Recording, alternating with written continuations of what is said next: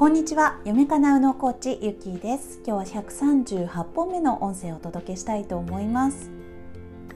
え今日は今時間は、えー、13時半になろうとしていますけれどもとってもいい天気ですね。皆様どうでしょう？ね、楽しい日を過ごしていますか？なかなかね、えー、今お出かけしづらいとは思いますがいつも言っていますが外の空気はね吸って、えー、私たちの、えー、体の健康をあの保てるようにね、えー、ぜひしていただきたいなと思います。人とね交流しなくてもやはり外の空気を吸って、えー、太陽の光を浴びてということね本当に脳のケアになりますので、えー、しつこいようですがぜひそれは心がけていただきたいなと思います。私も心がけています。はい。今日は、えー、怒りについてちょっとお話ししたいと思います。えー、風の時代に入り、えー、そうですねなんか、まあ、立春だなんだとあの時代の流れが変わっているっていうのはあの本当に皆さんあのなんとなくね知っていると思うんですけれども、まあ、それとともにですね、えー、本当に今までの当たり前が通用しなくなってきたっていうケースが結構多いのではないかと思います。まあ、それとともに、えー、感情が入り乱れることも結構あるんじゃないかなと思うんですよね。例えば大切な人から誤解を受けて、えー、元自分の元から離れていったとか何かわからないけど喧嘩になったとかあの、まあ、結果的にその大きな人間関係が変わっていくとか、えー、本当にね誤解を生むなんていうことも結構あるのかなと思うんですね。まあ私は久しぶりに昨日はめちゃくちゃ怒りました。あのまあふつふつとあんまりね怒りをあの伏せてしまう癖があるっていうのは自分でも自覚しているんですけれども結構ねあの私怒ってるんですよね。あの負けず嫌いというとなんかあまりあの肯定したくないんですけど あの結構負けず負けず嫌いなところがあるのかなと思うんですよねだから結構あの怒りが生み出される傾向はありますでこの怒りっていうのは、えー、何を指し示しているかというとですね、えー、こんなもんでは終わらないとか、えー、私のことをバカにしてみたいなことであの何て言うかなこう突き詰めると。結局自分への信頼とか、え自分への価値を感じているなんていうふうに捉えられることがとってても多いんですね、まあ、100%じゃないんですけれどもセッションとかでねこう掘り下げていくと結局そこだよねっていうことが本当に多いです。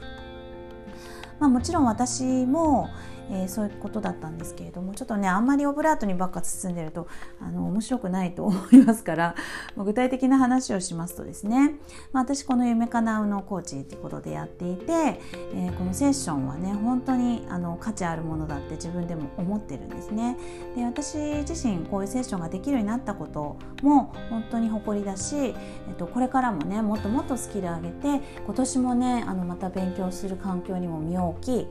えー、本当に皆さんの、えー、才能や自分の価値っていうのをね高められる、えー、気づいてないものに気づけるっていうようなその手段にねこのセッションっていうのを使っていただいて、まあ、これねあのじゃあ結果的にいいって思えばいいじゃないかって思いがちなんですけれどもやっぱりそのね自分の本当の、え、心のねところを掘り下げないで、えーと、認めるとかね、えー、価値を感じるっていうのはやっぱりなんかむしろ良くないんですよね本当にトラウマにするケースっていうのがすごい多いのであの心って見えないんですけどやっぱりすごい繊細なんですね。でまた逆にこの辺をしっかり扱っていくとですねめちゃくちゃパワフルな力になるんですよ。それは私は本当に経験していてでまたそのなんだろうな価値っていうのにもあの分かっているので、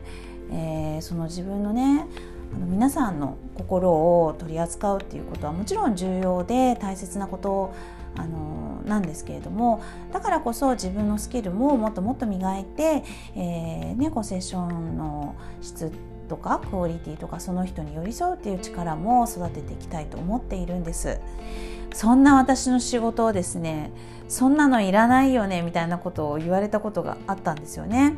あ別に昨日じゃないんですけれどもねで、えーと、それからですねやっぱりあその人はあのいいセッション受けたことないんだなとかあのそんな風に自分に寄り添ったことないんだなとか多分自分のこと無視し続けてるんだねみたいなちょっとあの根性がねあの 悪い感じですけどもなんかまあ要はここの価値わからないあの分かるレベルではないんだねみたいな感じで、えー、捉えていたんですよね。まあ、要は相手をうんとな何？あののせいにするみたいなところがあって自分を守っているみたいなところがあったんですけれどもやっぱりねもう本当にねあの腹立って悔しくってもうその分からないくせにあの否定するなんて許せないとかバカ野郎みたいな感じの、えー、気持ちというか感情がもうブワーって出てきてもうねなんかうん止まらないみたいな 感じでした。はいね、これ結局ですね、えーと、吐き出してみるとですね。で、まあ、そこから、えー、自分のことをちゃんと掘っていくとですね。やっぱりその仕事への愛とかクライアントさんへの愛とか、えー、自分自身の、えー、気持ちとか自分のやる気とかそういうものへの愛っていうものがこういう現象や、えー、感情にさせられることによってまあ負けないぞとかねこう絶対やってやるみたいな気になりますよね。だから結局怒りは愛であるっていう話なんですね。うんここだけねあじゃあ怒り来たらうん愛だみたいな感じでやるのはやっぱ無理ですよ 本当にそんなんで済んだらね私の仕事いらないですからそれであの自分のねあの潜在能力がねこう生かされるっていうのはないですけれどもやっぱりねそのなんだろうそういうのってすごいやっぱり来るんですよね。だからなんか、うん、これこういうことを分かっているとなんかそういう気持ちになるのが悪いとか、えーと、なったから未熟だとかそういうふうにね考える必要はなくなるわけです。はい、だからやっぱり知識とか、まあ、皆さんもね、えーと、そういうセッションを受けてないからあの解決できないねっていうだけじゃなくってねなんかあのあそういうことなんだなって思っている解消はしなくても無理に自分のことを責めるとかなんか自分の潜在能力とまではいかなくとも傷つけるまではしないとかね、えー、そういうことができるので、まあ、今日のね、えー、このなんだあの怒りは愛であるっていうこと、えー、これはね、えー、ぜひあの覚えておいていただきたいなと思います。うん。なのでね、まあ、結局のところですね。私はそのやっぱり自分がこの仕事を愛してやまないっていうもっともっと頑張ってやっていきたいという気持ちに気づきたかったんだなっていうことに気づけて、はい。まあ、結局ねその人にもそんな気持ちに負のね負っていうかななんだろう真逆の方向って結局プラスと一緒なのでなんかそっちをね見せてくれてありがとうみたいな、まあ、ありがとうって言ってもねなんかすっごい怒ってますけどそんなことないみたいな感じで。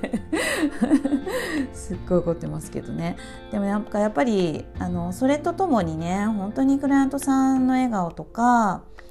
あの自分もやってよかったっていうふうに本当に思った瞬間の、えー、時とかねそういうのがこうパッパッパッってこう頭に浮かぶわけですよ。だからやっぱりそういうものを大切にしていこうってすごく思いますし、えー、そういう瞬間をこれからももっともっと増やしていきたいってすごく思っています。はい、えー、LINE の方にね登録していただいたら、えーと、こんな話もね直接する、えー、フリートーク会だったりとか、えー、無料コンサル無料セッションかな？うん。セッションとまではちょっといけないかな。コンサルですね。の、あのー、ものとかもご案内したりしますので、えー、ぜひねあと,、えーと、なんだ、夢を叶えるのを作る、えー、5ステップ教科書ですね、えこちらの方もあのとれあの登録していただいたらプレゼントいたしますので、えまだの方はぜひぜひ、え登録してみてください。はい、今日も最後まで聞いていただきましてありがとうございました。ひろみゆきでした。